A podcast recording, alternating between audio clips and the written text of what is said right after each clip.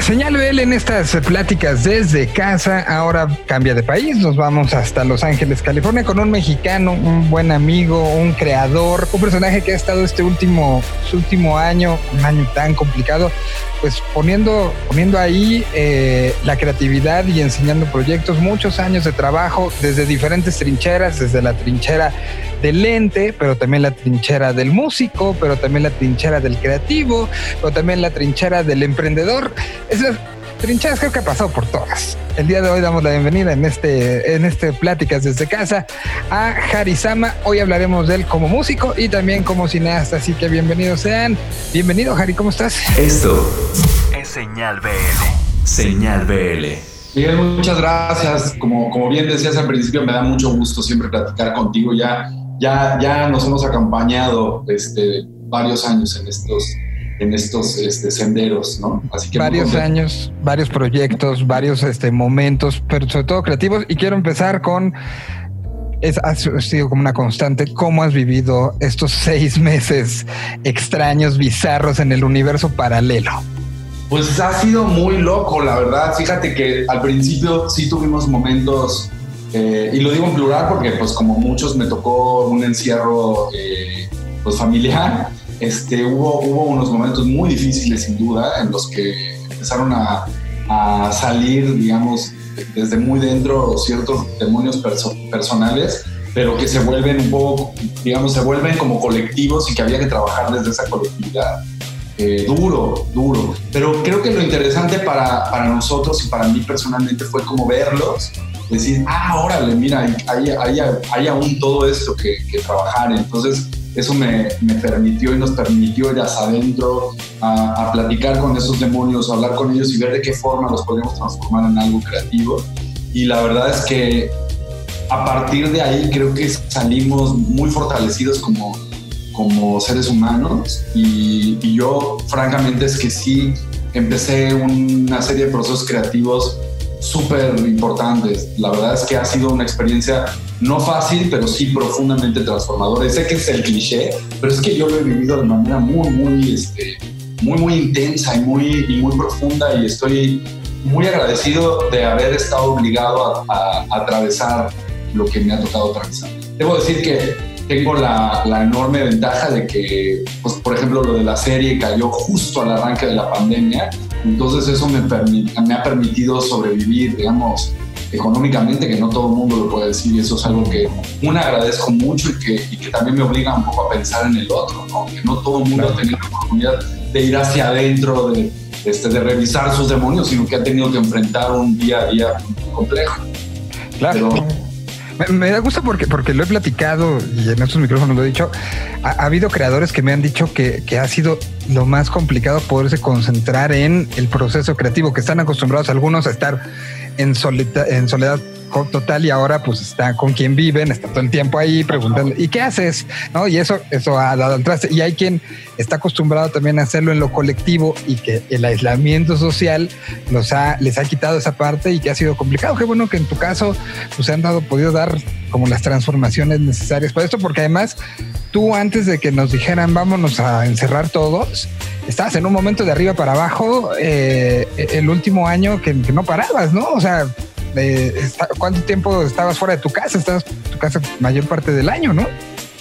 Pues sí, eso por un lado, y, bueno, este año más que nunca, pero en general soy un poco como un, como un marinero en realidad. O sea, aún estando en México, por ejemplo, pues el hecho de tener andando este, una compañía que produce distintos asuntos relacionados con con la comunicación audiovisual, y pero al mismo tiempo tener proyectos de música, pues estar medio de gira, o sea, y entonces, o sea, la, la, verdad que vitalmente he tenido un poco una vida en la que hay que ver un chingo de gente y hay que salir mucho y, y luego y sí estoy en casa también, pero luego vuelvo a salir, entonces como que el hecho de no poder hacer eso y, y por más que yo llevo muchos años metido en distintas prácticas de introspección, pero ya estar obligado a no hacer todo eso, como que al final me di cuenta de, wow, órale, es que justo tenía miedo de quedarme quieto porque había todo esto adentro, ¿no?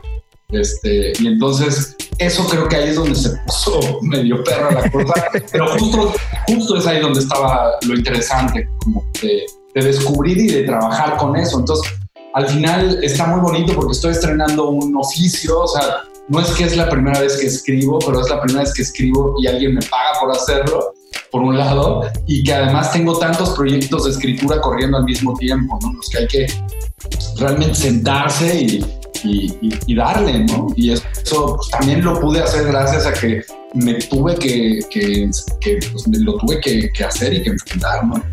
Ya, vamos a acomodar este rompecabezas que, como bien dices, son muchas cosas pasando simultáneamente. La última vez que hablamos, que hablé con Harry, el músico, si mal lo recuerdo, fue en un show que tuvimos en este, en, eh, en un centro comercial en el sur de la ciudad, eh, en Alboa, ¿no? Y que, se hizo este, este show para, para, la extinta RMX. Ahí nos vimos, platicamos y era como un momento nuevo para este, este proyecto musical que, venía corriendo y que pues, ya nos había tenido reunidos en varias ocasiones, ¿no? Eh, eh, el proyecto Sama.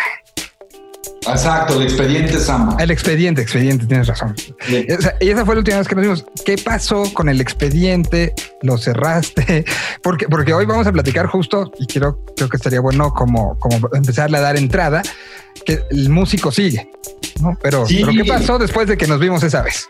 Ahí empezamos. Pues es que todo como que va muy de la mano, está muy chistoso, la verdad, ahora que lo, que lo pienso, como cómo la sincronía del universo está, está manifestando cosas increíbles en ese sentido. El expediente Sana fue un... Eudiri se, se, cerró, que es el proyecto con el que regreso a la música después de muchos años de no haber hecho realmente nada musicalmente hablando. Que con ese eh, hablamos, ¿qué, ¿qué, fue? Hace siete años, seis años por ahí. yo creo, sí, por ahí, ponle. Yo, yo creo que yo regresé a la música hace unos ocho, nueve ya, que ya son un montón. ¿Cuándo pasó este tiempo, no? Yo creo que fue un proyecto bien importante para, para mí. Este, en muchos sentidos fue retomar lo que se había quedado pendiente de alguna manera en los 80, los 90, con Patricio Iglesias, que es un gran baterista. Eh, tuvimos oportunidad de, de tocar muchas veces incluso abrirle giras a Panteón, que fue algo muy extremo, pero muy interesante, y, así, ¿no? Entonces, por distintas razones, ese proyecto ya, ya no, no siguió marchando.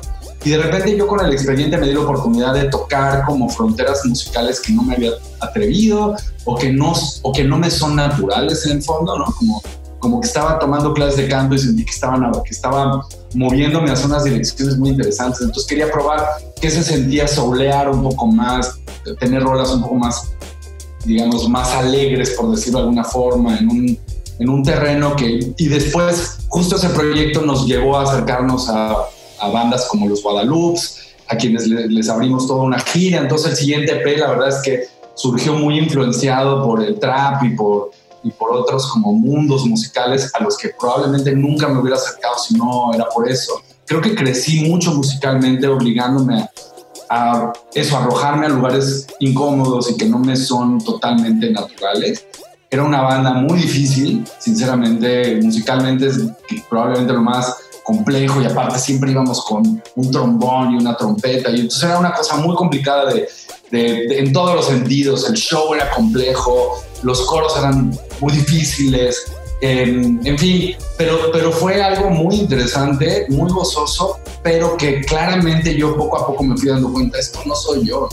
Esto es un experimento que está cool y está interesante. Y en ese sentido, de alguna manera medio me abrazo en cuanto a, pues, güey, tú vas a seguirle buscando siempre. Y eso creo que está muy bien, ¿no? Este, como punto de partida. Y luego viene lo de Berlín, empieza desde Sundance, no paro un año y medio, pero además esto no es Berlín, me lleva a volver a transitar por estos espacios sonoros originales, digamos, de mi, de mi DNA, que es pues, lo más oscurito, lo más este, electrónico, lo más este, fuerte, pero gozoso, pero pues como con todo este lenguaje, lo empiezo a, a, viajar por el mundo y resulta que me empiezo a encontrar con gente de millennial para abajo muy metida en el mundo del post-punk, como de manera muy seria y muy comprometida. Descubro unas bandas nuevas increíbles de, ¿no? de, todo este, de toda esta escena que está súper vital en el mundo entero en este momento, en un circuito under, como debe ser, carajo, ¿no? Y este, digo, wow. y, y, te juro, hay más bandas hoy que antes, ¿no? Y aparte, ahora todo un movimiento del post-punk ruso, como sabrás, en México está la gente fascinada con eso. Entonces, de pronto, entre eso y otras cosas, sabrás que yo soy realmente el interlocutor de Noble Savage, entonces me encuentro con, con esa sombra que es Noble Savage aquí en Los Ángeles y decidimos los dos pues recuperar algo que es muy nuestro, que es muy auténtico, que es este, este mundo del cold waves, de, la música más oscura, pero para bailar y ya desde un lugar de gente que lo vivió de manera, de manera original, ¿no? O sea, no, de alguna manera es una reinterpretación porque es un, es, un, es un proyecto contemporáneo, es un proyecto de ahorita, que además tiene como productores a dos chicos millennials que, que, tienen un, dueto en México de synth pop que se llaman Monochrome y ellos son una parte bien importante de Noble Savage, pero el hecho de que Noble Savage mismo y yo seamos eh, los que tenemos como el impulso creativo en ese sentido, pues de alguna manera es algo curioso, porque es recuperar cosas de los ochentas, tratando de volverlo contemporáneo y de sumarlo a una escena que está muy vital y que es muy joven, esto donde es muy raro porque ves estos este, shows o, o festivales como el que estaba por suceder en México, justo antes del encierro en el que toca Clan of Cymox, pero toca Boy Harsher. O sea, están como los, los, los, que son de mi generación, un poco mayores quizá, y luego están los chiquillos que, que vienen empujando durísimo y haciendo una cosa chingona. Entonces, la verdad es que Novo Savage sale de ahí y de, esa, de ese lugar eh, nostálgico, pero con una vista claramente puesta en el futuro, con una mirada claramente puesta en el futuro y donde yo y, y Noble Savage nos sentimos extremadamente cómodos. Eh, a, ver, ahí este, oírte hablar de Noble Savage desde el momento que me platicaste como, como del proyecto, recordé una frase. Tenemos un nuevo proyecto aquí en Señal BL que se llama Musicalmente y agarré a dos eh, amigos psiquiatras y estamos analizando la parte, la, música desde las emociones y su reacción en el ser humano y la mente, cómo funciona. Eh, acabamos de sacar nuestro, el, primer este, capítulo de esto y estamos trabajando ya en el segundo. Va a ser una entrega un poquito más extensa por todo el trabajo de investigación que, trae. Y me, me hizo ese proyecto. Te, voy a mandar la, liga para que lo oigas. Y hay este, hubo una frase de uno de los psiquiatras que me, que eh, cuando leía yo esto, esto que me mandaste y ahora que te, escucho, eh, me, hacía, me hacía mucho sentido. Él decía, y el primer capítulo se trató de la melancolía. Entonces hablamos sobre esta parte del ser humano, cómo funciona con la melancolía. Y decía uno de los doctores, este Pepe, una descripción que me queda perfecta, lo que, lo que tú y que te pongo aquí sobre la mesa para que la reflexionemos. Decía él que parte de la reacción de la melancolía y la búsqueda con la música es esa necesidad del ser humano que tiene por revivir una sensación de una primera vez modificando el contexto. ¿A qué me refiero? A que una otra manera Noble Savage y creo que incluso Berlín y creo que incluso el nuevo proyecto son tú volteando hacia allá, tratando de sentir lo que sentías en los 80, pero en un contexto del Harry de hoy. Es difícil eh, enfrentarte con el Harry de hace 30 años, pero de una u otra manera están buscando lo mismo y están tratando de sentir lo mismo.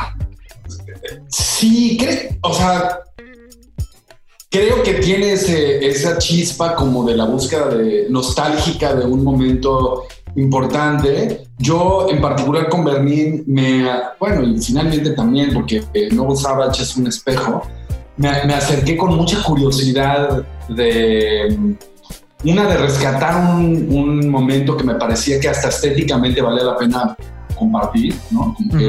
y, y, y, la verdad es que se ha comprobado eso de muchas maneras y, ya antes de, que pusieras que lo hablábamos un poco, o sea, cómo esta película ha resonado de manera muy fuerte, probablemente más fuerte que en México, más bien, seguramente más fuerte que en México, en el mundo.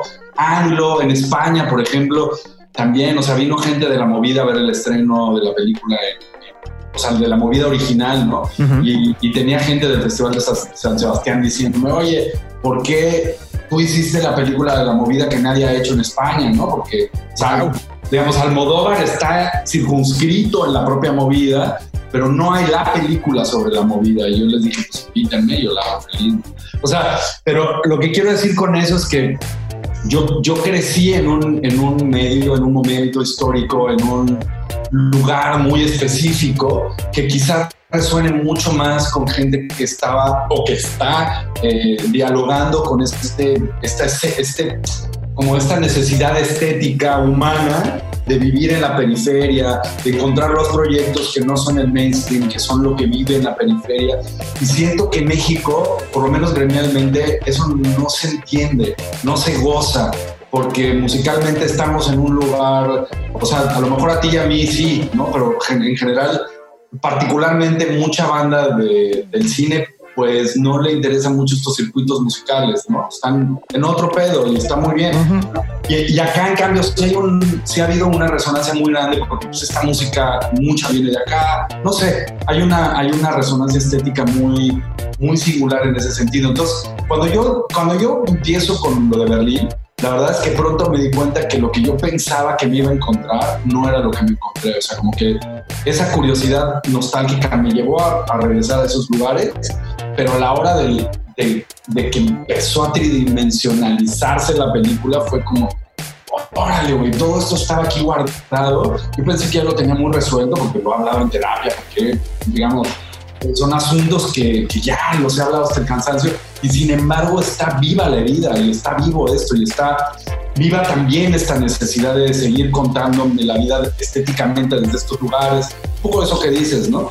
pero al mismo tiempo emergieron cosas que no me esperaba y que fueron muy confrontativas para mí y para muchos de los que hicimos la película, que eso es creo que de las cosas más lindas que todos nos llevamos de regalo, como qué transformadores fueron los procesos de la película misma, porque es una película que sí toca fibras personales muy significativas de todos los que la hicimos, por, cómo fueron los procesos, ¿no? Entonces, con suerte, sale una cosa nueva, con una mentalidad nueva, que, tiene un poco el elemento nostálgico, pero que también permite el espacio para que nazcan cosas que no necesariamente estaban directamente relacionadas con eso.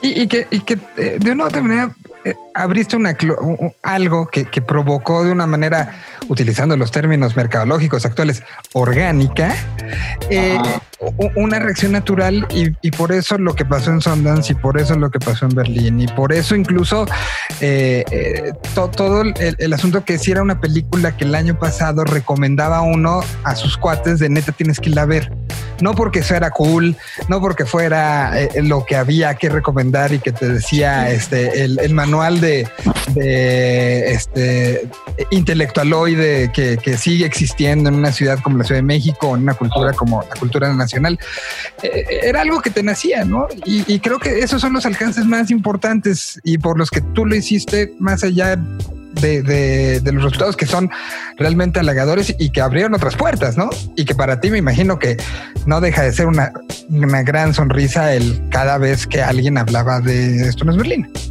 Sí, o sea, no, no, bueno, la verdad es que no, hoy es un día raro, como bien decíamos al principio, pero por supuesto que no tengo manera de dejar de estar profundamente agradecido con todo lo que ha pasado con esta película. O sea, la verdad, hicimos dos portadas del LA Times que es lo que te digo, o sea, acá, acá pasaron un montón de cosas que yo no me imaginaba que iban a pasar. Y si yo... Eh, quizá me hubiera sentado a pensar en esto, hubiera, hubiera terminado por decir, no, hombre, ¿cómo? O sea, me ha hablado gente que no podría creer, digamos, estoy a punto de filmar mi primera película de este lado, este, también el, tema de la serie que estamos escribiendo Max y yo, o sea, han pasado una, una serie de cosas insólitas, la verdad es que eh, el mismo, las mismas reacciones de la, de la, hacia la película en, en los festivales en los que hemos tenido la oportunidad de estar, en fin, ha sido muy, muy gozoso y la verdad es que sí hay gente que se ha apropiado de la película como bandera. Yo, yo tengo la impresión de que esta película es una película que va a ir creciendo con el tiempo y que sí se va a volver, pues está ya volviendo de alguna manera una película de culto. Y, y probablemente si, si, digamos, si hubiera estado más en el mainstream, que sigue no estando completamente, este, pues a lo mejor le hubiéramos obstaculizado el camino a ese lugar que se está ganando la película sola en el corazón de las personas, digamos, que es, que es volverse la peli de culto sobre esta escena y sobre esta estética y sobre, aquel, para que, que, es una película para todos aquellas y aquellos que nos hemos sentido fuera del lugar, en la periferia, que no pertenecemos y que estéticamente nos gustan cosas que no les gustan a todos, como pasó ayer en Los Arieles. Exacto. Eh, eh, esto, y lo aclaramos, estamos grabándolo al día siguiente de la entrega del Ariel, eh, donde pues de, de, una u otra manera eh, y, es, un tema que, yo pensaba mucho cómo lo abordamos, pero creo que hay que abordarlo tal cual como es, ¿no? O sea, como es, ajá. Como es eh, eh, la, película en, a la mitad de la pandemia salen las nominaciones y resulta que junto con otras dos películas son tres películas que se llevan N cantidad de nominaciones. Y entonces hay una tensión sobre las tres y hay una, la prensa que, en estos momentos, hay que decirlo, eh, pues con esta situación del distanciamiento social, pues entonces se empieza a focar y empieza la gente a, volver a visitar la película, que ya había a lo mejor bajado un poco la curva de atención, vuelve a subir con todo eso. Y eso creo que es lo mejor que le pudo pasar a la película, ¿no? O sea, volver a tener otra ola de, de No, y francamente creo que no lo puedo decir todavía, creo, pero la película más se vendió muy bien para Latinoamérica justo a partir, yo creo que tú no, ya, ya venían las negociaciones, pero tuvo un impulso eh, importante ahí que ya pronto se anunciará para una nueva plataforma que está viendo en el continente entero, que además es muy, es muy paradójico, la verdad, pero ya lo Me imagino cuál. Hay, hay, quienes no la quisieron comprar por, los, por el tema de la sexualidad que hay, por, hay un tema con los desnudos masculinos frontales en ciertas plataformas. Este, que me llama mucho la atención y en cambio esta otra plataforma que es la que se conoce como la plataforma conservadora la compró ya, ya está eso, pues ya, ya, ya se hizo ese trámite, digamos. Este, entonces es muy curioso. Entonces, sí, sin duda que lo de las nominaciones, yo también lo recibí desde un lugar, yo, yo como, como te decía al principio, siento que he sido un cineasta periférico, o sea, igual, pues que, que me gusta, además no me incomoda vivir en el under y, y saber que, quienes se interesan en lo que yo hago, pues les interesa ese universo, pues, ¿no? Eh, el sueño de Lu es una película que ha ido construyendo su camino de una manera muy, pues como muy artesanal, pero pues a la vuelta de, casi, casi 10 años, casi 10 años, de pronto, o 10 años. ¿Ya 10? Resulta que yo me entero que en la Universidad de Sao Paulo la, el departamento de psicología la utiliza para, para, hablar de las etapas del duelo, lo mismo pasa en Colombia, lo mismo pasa. ¿Sabes? Es como una película que tiene un alcance enorme de una forma muy artesanal y muy pues reutilizando tu término mercadológico orgánica, ¿no? Y así me ha pasado un poco. Sin embargo, son películas que nunca han estado en el, en el, en el conjunto de intereses gremiales, vamos a decirlo así. ¿no? Este, nunca, ha sido, nunca han sido abiertamente y, totalmente respetadas por el, por el, por el mundo del cine de, de, nuestro país. Yo nunca he estado inscrito en ese medio. Eh, y, y, a ver, ahorita hablas del gremio, hablas de este, pues este esta estructura de mucho tiempo que está evidentemente mutando y que está cambiando y que se está teniendo que adecuar a, muchas cosas. Desde tu perspectiva como creador, como alguien que está pendiente no nada más de lo histórico, pero también de las nuevas tecnologías, porque las usas mucho y estás muy cercano a ellas. Eh, ¿Cómo, sientes que sea esta evolución y hacia dónde vamos con esta evolución del gremio como tal, del creador, del cuenta historias, que hoy sí existe una industria y una, y una, este, un monstruo al cual hay que, hay que enfrentar, pero que también está el que con su teléfono, este, edición y muchas ganas están contando grandes historias y que los públicos hoy ya no necesitan que la gran mercadotecnia las lleve sino las propias historias están empezando a encontrar su, lugar este, un poco más horizontal. Todavía no es horizontal, pero un poquito más, ¿no? ¿Tú, cómo lo sientes eso? Yo no sé si las plataformas. La verdad, fíjate que no sé que, que es pero ya un poquito más que antes sí. Puede ser que sí. Creo que, creo que al final nosotros crecimos con otra tecnología y cuando empezó a entrar este nuevo mundo como que sentíamos o nos vendieron la idea de que iba a haber una horizontalidad real. O sea, de pronto las bandas ya podían grabar más fácil su demo, mm. podían subir su música a ciertas plataformas, sus videos y tal, hasta que llegó un momento en el que poco a poco nos fuimos dando cuenta híjole, si no le invierto en, dentro de la misma plataforma, resulta que es dificilísimo que alguien lo vea. Y luego resulta que tienes que invertir y un montón, ¿no? Entonces, y, y, sin embargo, todavía hay aquellos que tienen la suerte de subir algo a las redes y que de manera más o menos orgánica puedan tener resultados. Sí, es verdad, pero también es verdad que las plataformas han aprovechado y están haciendo uso de la nueva tecnología para su propio beneficio. Totalmente. Y eso ha quitado la real horizontalidad de las, de la, de las cosas. ¿no? Eso, eso por un lado. Creo que también a nivel del universo audiovisual, el hecho de que tú, digamos, naturalmente se está volviendo, en, y bueno, después de la pandemia creo que peor, extremadamente importante tu salida digital, de, de, de, tu contenido, sea el que uh -huh. sea. Este, y en ese sentido, pues hay las tres o cuatro plataformas que son las que, pues las que tienen el mayor número de, de suscriptores en el mundo, que tienen ahora todo. Eh, evidentemente si tu película sale y surge y nace en Netflix y entonces ellos les dan, le dan el empuje a la película, la película tiene un alcance y ya tenemos muy buenos ejemplos con Roma y ahora con ya, nos uh -huh. este, y, y, y si no, pues es que estás un poco sepultado, digamos, y en ese sentido tienes que encontrar una salida digital pues afortunada para que tu película alcance a la, a la gente. Y pasa un poco con, como con la música, o sea, si no tienes un apoyo y tu película simplemente está en Amazon, por decir algo, este, pues que la gente dé con ella, pues tiene mucho chiste, ¿no? Entonces creo que está lleno de paradojas. O sea. Sí, claro, y, y, y, que genera otra serie, porque como dices, o sea, una cosa es eh, eh, la horizontalidad, creo yo, que está en que ya puede estar, ¿no? O sea, que sí. ya no es algo que esté en tu casa y que lo tienes en tu casa y que tendrías que invitar a la gente a tu casa a verlo o escucharlo, Exacto. ¿no? O sea, Exacto. ahora ya está. Y el trabajo ahora es hacer lo necesario para que se conozca, pero ya hay un pasito. Ah, es un pasito. Es un pasito. Y, y, sin embargo, estas plataformas pues tienen muchísimo poder y eso también Totalmente. siempre, siempre ofrece pues, paradojas y cosas difíciles. ¿Crees que va a llegar un punto en que las plataformas, ya, ya viéndonos global, ¿eh? en que las plataformas van a tener más peso que, los, que el poder que tienen los estudios hoy en día? Yo creo que ya estamos muy cerca de eso. Y hasta su techo, yo creo que ya estamos.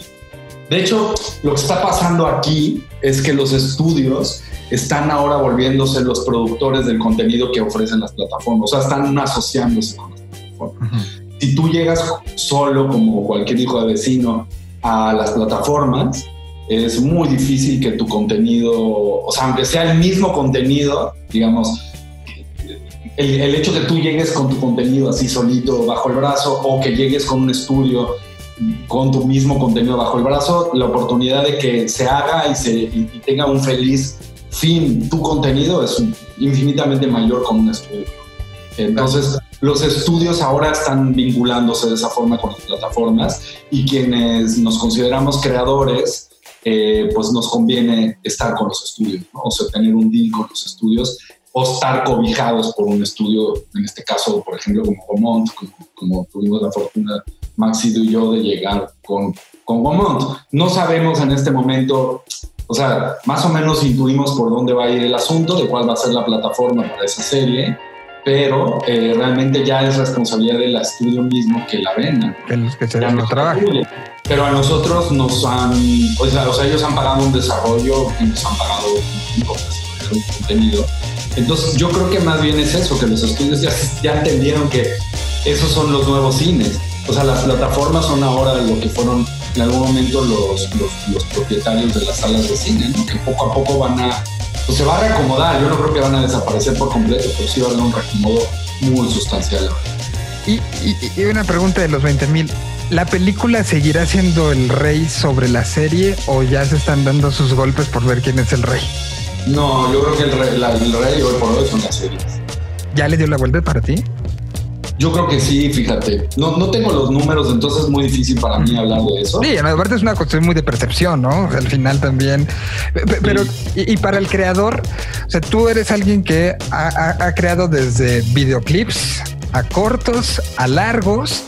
Y, y, y, el trabajo y el, incluso el estrés que esto genera hacer un largo es desgastante, pero una serie pues es como un largo, pero de 10, 12 horas, ¿no? O sea, es este, un, trabajo diferente, un approach diferente, con desarrollos diferentes, con curvas este, de, narrativas diferentes. Tienes que generar en fragmentos más pequeños todas las mismas curvas de emoción, de dejar a la gente picada, de darle play, espera el next. O sea, son como muchas cosas que tienes que ir planteando que hacen que sea también una chamba como más intensa para el creador que viene de una escuela, digamos, más tradicional como tú, ¿no? Sí, pero fíjate que para mí, justo en el mundo de las series, es donde yo siento que, o sea, son para mí una envidia que dejaría en cine, o sea, como como, formato. O sea, incluso te, contaba que estoy a punto ya de filmar mi primera película aquí, ¿no? Este, pero sí, sí, sí me siento tremendamente atraído por, por, las series. Eh, he descubierto de las cosas más interesantes para mí, o sea, de nuevo, yo no puedo dejar de ser yo y no me interesa ofrecer un punto de vista que tiene que ver con lo que hay que decir sino que siempre ofrecer un punto de vista con lo que a mí me toca a nivel sensible.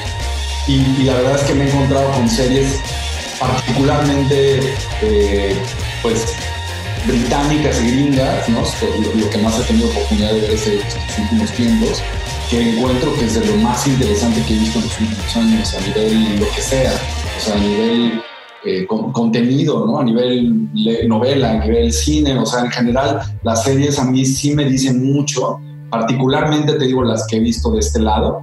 Este, ojalá que en algún momento en América Latina se hagan cosas. Pues, los, que, los que todavía estamos escribiendo en español estamos tratando de empujar a que se hagan cosas tan interesantes como las que se hacen aquí y, se salga un poco del monotema y de la estructura del, melodrama conservador que lamentablemente otra vez es lo que, lo que parece que, que, pues, que las plataformas están ahora haciendo en México. Pero, pero bueno, a mí me han sorprendido cosas, o sea, estoy súper entusiasmado con muchas cosas que he visto aquí, con la idea de, de, meterme, y ese es mi sueño, es meterme aquí a hacer cosas que verdaderamente me interesen como creador y me confronten y me saquen del, lugar cómodo, porque las series además te, digamos, forzosamente tienes que tener una idea de cómo de cómo acercarte este, estructuralmente a, a, contar una historia que se sostenga en ocho capítulos, por ejemplo. Este, que tenga onda y que no está tan fácil. Y, un poco demostrando que no te gusta lo fácil, esta serie entra con la historia de lo que sucede en el entorno del rock mexicano en la década de los 90, que sabemos todo lo que había alrededor, movimientos sociales, el zapatismo, una crisis económica en México impresionante, un sí... Eh, regreso mediático, ¿no? Desde el 87 empezó el regreso mediático de las bandas a la radio, un poquitito a la televisión, pero todo se daba en el boca en boca, en conciertos, en, la en las prepas, en, lugares no aptos y que tenían que luchar por, por existir. ¿no? O sea, en ese entorno es donde dices, voy a hacer una historia y esa historia dices, con esta voy. O sea, lo fácil, no te gusta nada, güey. Pues por otro lado sentí que era un como, como justamente un, un, momento histórico que ofrecía mucho, ¿no? Mucho. Un contexto súper interesante, porque por otro lado también es el momento en el que explota en México. Quizá es el momento del rock en español en el mundo hispanoparlante. O sea, yo creo que eso no se ha vuelto a repetir y hoy por hoy hay otros géneros que dominan otra vez, digamos. Para el rock en particular y para quienes nos gusta ese mundo, fue el momento histórico irrepetible, ¿no? Y yo creo que algo muy interesante también era ponerse desde la perspectiva propia de la empresa, de la gran empresa, ¿no? Como, y por eso uno de los personajes protagonistas es, es alguien que llega a dirigir un sello dentro de una, de una disquera enorme norteamericana. Entonces ella la traen de España y viene a, a dirigir propiamente un, un sello nuevo que se va a encargar del rock eh, en español y viene a firmar bandas y hacer crecer el sello. Y tal, con, obviamente con toda un, un, buen caldo de conflicto personal fuerte, una persona tal que además nos va a obligar a encontrar una actriz española fuerte también que, que cree eso. Y ahí se vuelve súper interesante para mí porque estás hablando de que algo que primero era tal cual, o sea, yo a mí me tocó tocar en todas esas fiestas, en el en Rojotitlán, en Rockstock y bla, bla, bla, de pronto se vuelve negocio y resulta que la gente paga boletos y resulta que las disqueras ponen el ojo en estas bandas que tocan rock en español y dicen, wow, aquí se puede hacer dinero, ¿no? Y entonces eso, eso es lo que ofrece, pero al mismo tiempo está el zapatiz. ¿Sabes? Hay como toda una serie de... eh, por, por, otro lado está el Tratado de Libre Comercio, que también abre un poco la perspectiva de la música, los cereales que puedes conseguir, un montón de cosas. Este, entonces era, era como un lugar muy interesante para, para contar una, una, una, historia al final personal, donde lo más importante, por supuesto, es lo que le ocurre a los personajes y que su salida a la vida, sus propias crisis de identidad y demás, ¿no? pero en un contexto que creo que para mucha gente que lo vivió va a tener mucha onda y para mucha gente que no lo vivió va a tener mucha onda.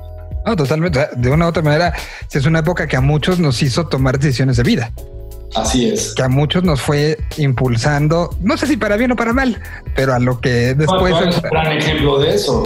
No, a mí yo estaba en la secundaria prepa y, y, era el cambio justo a decidir esto es lo que quiero, ¿no? Y, y mal que bien ahí estamos, ¿no? Y, y sí. por eso se me hace tan, tan emocionante y, y, me llama mucho la atención, son, no creo en las casualidades, pero me llama mucho la atención que justo en el entorno de días que sale la noticia al mundo de esto, que además sale de Estados Unidos hacia, hacia México, este, sí. días antes de, de eh, pues de una u otra manera, de una cerrar una página de esto no es Berlín, aparece esta noticia, habla del entorno que ya muy bien resumiste y, y, aparecen otras cosas alrededor que creo que también nos hablan de, cómo esta etapa no está tan superada y que seguimos en esta redundancia. Te voy a explicar por qué. Aparece una concentración, o sea, aparece como eh, anunciado también que Amazon este, Music va a generar todo un impulso alrededor, muy en la onda disquera, alrededor de la música latina. Salió la semana pasada el anuncio de eso. Sale el anuncio por parte de Warner de el, el, relanzamiento de un de toda una estructura en torno a lo latino que toma directores regionales muy en lo muy en la a la época este eh, ay, me escuchas porque de repente como que te brinqué te, me oí un ruido raro ¿sí me oyes? Estás como friseando mucho de pronto ah no sé igual el internet acá no sé ¿ahí me oyes bien? A, ver, parece que ya volviste. Es que si de repente te me congelaste un rato. Sí, tú también te me quedaste congelado. Órale. Creo que ya. Creo que ya volvimos, sí. Ok. Entonces decía, Warner anuncia este sello, esta especie de como nueva estructura que va a tener subsellos, ¿no?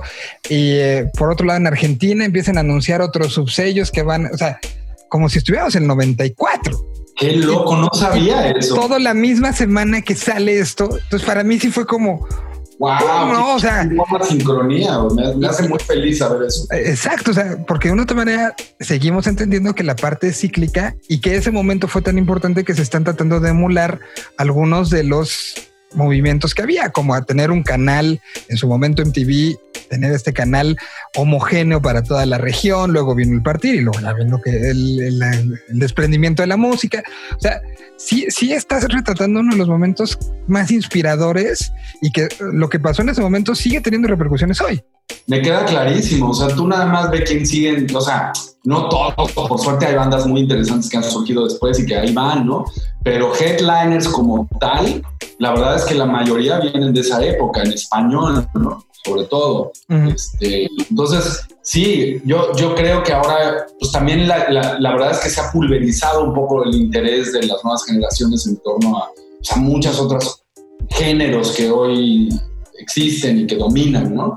Este, eh, en ese momento había una necesidad de la juventud por decir cierto tipo de cosas, ¿no? Y creo que el rock ofrecía esa, esa mirada y probablemente eso ya no lo es tanto, ¿no? Para algunos sí, para otros no tanto. Entonces, creo que por eso también tengo la sensación de que es un poco irrepetible eso que vivimos. Totalmente. ¿Cuándo empezó la idea? Fíjate que en Sundance se me acercó un ejecutivo okay. de una plataforma muy grande, muy emocionado, a, a, decirme, oye, este, la verdad es que quisiera hacer esto en serie, ¿no? O sea, la, Berlín. Y como que yo recibí esa información y dije, no, la verdad no quisiera hacer esto en serie, pero cuéntame qué es lo que te inspira tanto de la película este, y déjame pensar algo que, que tenga que ver con eso. Eh, él, un chico eh, norteamericano así profundo, ¿no? Pero, pero siempre con la vista de que fuese en español. Este, y entonces hablamos un poco de la identidad, un poco del asunto de, género, que era importante, que la peli además ha sido muy inspiradora para, eh, para, este, para este universo LGBTQ, particularmente en Estados Unidos. Creo que en México también lo recibieron, eh, también lo recibieron de manera cariñosa, pero aquí fue impresionante, la verdad, en particular la comunidad LGBTQ se enamoró de la película. Eh, también porque creo que probablemente esta comunidad en relación con esa estética y con esa música la sintieron como mucho más cercana. Probablemente la comunidad en México no está tan cercana con esta estética, puede ser. Pero aquí la comunidad LGBTQ adoptó la película de manera insólita. O sea, yo mismo era como, ¿en serio está pasando todo esto? Eh, entonces, bueno, eh, tenía que tener ese componente, bla, bla, bla. Entonces, bueno, me llevé un poco esa tarea y ahí mismo en Los Ondan se me ocurrió, híjole, esto lo podríamos avanzar un poco en el tiempo y tenemos ahí un caldo ejecutivo. Le llamé a Max, le, le, le, le, invité al proyecto, le conté un poco lo que está pasando y entonces juntos llegamos a, algo, ¿no? Este, después resultó que el, jefe de la persona que me invitó a hacer el proyecto no, los, no, le, no, le prendió tanto la, la, idea, pero luego un poco, un poco después apareció Gomont y, y, pues ya las cosas empezaron a suceder de manera muy interesante. Ellos trajeron algunas ideas también a la mesa que fueron muy interesantes y la verdad es que estamos contentísimos con lo que ya llevamos. Y, lo que me gusta mucho es que normalmente este tipo de, de, de, entrevistas y de pláticas se dan pues dos años después de que empezó el proyecto. Ahorita estamos en el momento de la creación, en el momento de que están pasando las cosas. Y eso es lo, que me emociona porque vamos a poder contar esta historia muy de cerquita, ¿no? O sea, todo el proceso, porque de aquí a que salga, falta un buen, ¿no? O sea, todavía pues en tu cabeza. Todavía en tu cabeza está este, la creación de los personajes, hacia dónde van. O sea, todavía no hay ni caras, ¿no? Y eso está padre. No, Sí, o sea, estamos en el momento en el que hay, hay el guion del primer episodio del piloto y eso ya está terminado, literal. O sea, estamos entregándolo hacia como que ahora mismo estos días. Este, y, y, entonces de ahí lo que tendría que venir es que ya exista una plataforma en algún momento del año y que Max y yo un poco sentimos como que lo, el sueño se cumpliría cuando esa plataforma ya esté involucrada y que el año que entra sea el año de escritura y al final del año probablemente de producción de la, de la serie, porque faltarían, o sea, así que en el mejor de los casos el episodio lo compraran tal cual, pues querría decir que hay que escribir otros siete. Y entonces, y, por ahí en algún punto ya empezar a producir. O sea que sí, que falta todavía un, un, viaje importante, pero también hay que decir que para cómo funcionan las cosas, está muy, o sea, también ha habido un avance muy contundente, ¿no? O sea, de que a ti se te ocurre la chispa de por qué no los noventas tal igual y de pronto ya alguien dice, ah, yo pago por ver y entonces de pronto ya existe el proyecto como tal. También es larguísimo, o sea, en realidad ya llevamos un rato con esto. No, totalmente, totalmente. Y, y, y por eso para mí era muy importante como hablar de todo este proceso que han sido pues todos estos años, ¿no? Para llegar a este mundo que, que para mí es algo ya que vale la pena, que vale la pena el tema, que vale la pena lo que generó, la influencia que ha tenido a nivel cultural en Latinoamérica en general, porque no nada más es México, es Latinoamérica en general, como decía, es uno de los momentos más importantes. Entonces, para mí es clave hablar de esto en este momento porque ya es como una vuelta en la tuerca, ¿no? Es, importante, es, este, es algo que, que, se tiene que saber y que no tiene que quedarse en una nota eh, perdida, sino creo yo que es algo de lo que había que hablar y, yo por eso te agradezco mucho el, en el momento en el que podemos sentarnos a platicar esto, que, que, al final sé que en dos años, cuando esté la serie rompiéndola, alguien podrá regresar a esta entrevista y decir, miren, ese era el momento donde estaba todo genándose, ¿no? Está increíble, la verdad, está maravilloso. Yo también te lo agradezco más. Sé que particularmente para ti es una serie que va a tener pues, mucha relevancia, espero, ¿no? claro.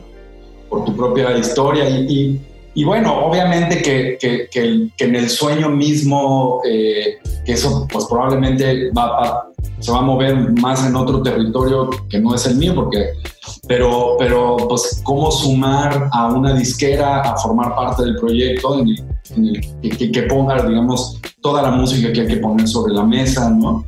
Este, eso va a estar bien. Va a ser muy interesante porque... Haz el documental detrás de eso, por favor. 100%, o sea, la verdad es que ahí hay algo muy importante porque parte del éxito de la serie va, no, no totalmente, porque la verdad es que los personajes sí están ofreciendo mucha carnita, pero pues obviamente estamos hablando de un momento histórico tan significativo por su propia música. Entonces, tener las rolas de estas bandas, ¿no? Y tener este, eh, obviamente nuestra banda, hay una banda que, que, vamos a acompañar en todo su proceso de, pues, de éxito dentro de la serie, pues esa banda es una banda inventada 100%, pero todo lo que la rodea tiene que estar lleno de la verdad que nos tocó ver, ¿no? Los primeros festivales masivos en, México, hay mucho, ¿no? Por otro lado, también hay otra beta de la que no, no se habla en la nota este, que sacó esta plataforma que, es muy leída en, en, el medio, este, que es que por ahí se va a abrir una beta salida electrónica también, que en los 90 se está justo naciendo. Y va a haber algo pues, muy bonito porque es justamente la, la verdad es que la comunidad del rock en Latinoamérica era muy poco abierto a la expresión LGBTQ en ese tiempo. O sea, finalmente de distintas maneras era muy machista. Entonces creo que la comunidad se fue hacia la electrónica de una manera muy importante porque ahí había un espacio de, de expresión de identidad este, LGBTQ muchísimo más abierta y eso va a suceder también en la serie como, como una juxtaposición muy interesante de identidades y de, y de cómo me relaciono yo como persona con la música que escucho, ¿no? Y cómo eso me hace crecer o me hace tener una, una relación de identidad y, de, y, de, y de mostrarme quién, y de mostrarme incluso quién soy, ¿no? Pues eh, eh, aquí lo que, lo que veo es que muchos de los actores incluso van a tener pues un buen homenaje. Y actores me refiero a disqueras que ya no existen, este, personajes que pusieron su propia chamba en juego por firmar a alguien y que después les dieron las gracias. No, o sea, creo que hay mucho, muchas personas que, que hoy de una otra manera van a ver reflejado años después la chamba y la, la, importancia que tuvo esa chamba en ese momento eh, hoy anunciando, ¿no? Y desde, como dices, pequeños sellos electrónicos que en ese momento lucharon y que hoy son como históricos, ¿no? Y que son de culto lo que hicieron y los discos que, sacaron, las compilaciones sobre todo, ¿no? Que, que, era una de las maneras en las que sobrevivían muchas de estas microescenas, eh, pues van a tener esta salida y me da mucha emoción que, que así sea, me da mucha emoción todo lo que pasó y que sigue pasando y que ya anunciaste un poquito que habrá un reestreno ahora en digital de de Esto no es Berlín, eh, y, lo, y, lo, que venga con el nuevo proyecto, que evidentemente me imagino que algún día cuando se pueda, habrá shows, ¿no? No, 100%. De hecho, yo creo que antes de que termine el año, vamos a estar haciendo un showcase, pues... De alguna manera. Que, que, se entienda quién es Noble Savage, porque él, él está todavía muy en el, lo subterráneo, las entrevistas siempre las doy yo, este, es importante que vean este personaje, es importante revelarlo. Eh, hoy por hoy hemos sacado dos sencillos, a los dos sencillos les ha ido sorprendentemente bien. La verdad es que no me imaginaba la resonancia que ha tenido en, en México hasta ahora. La verdad es que prensa fuera de México estamos empezando a, a explorar. Eh, justo ahora me he hecho cercano de gente que, que también está en la escena de aquí, de Londres y del, entonces se están abriendo, pero en México, la verdad, y en otros lugares de América Latina, para Colombia, nos han entrevistado en Guatemala, para España, como que justo lo que te decía, hay una escena muy vital alrededor de estos sonidos. Noble Savage transita un poco entre, entre un cold wave muy oscuro y muy...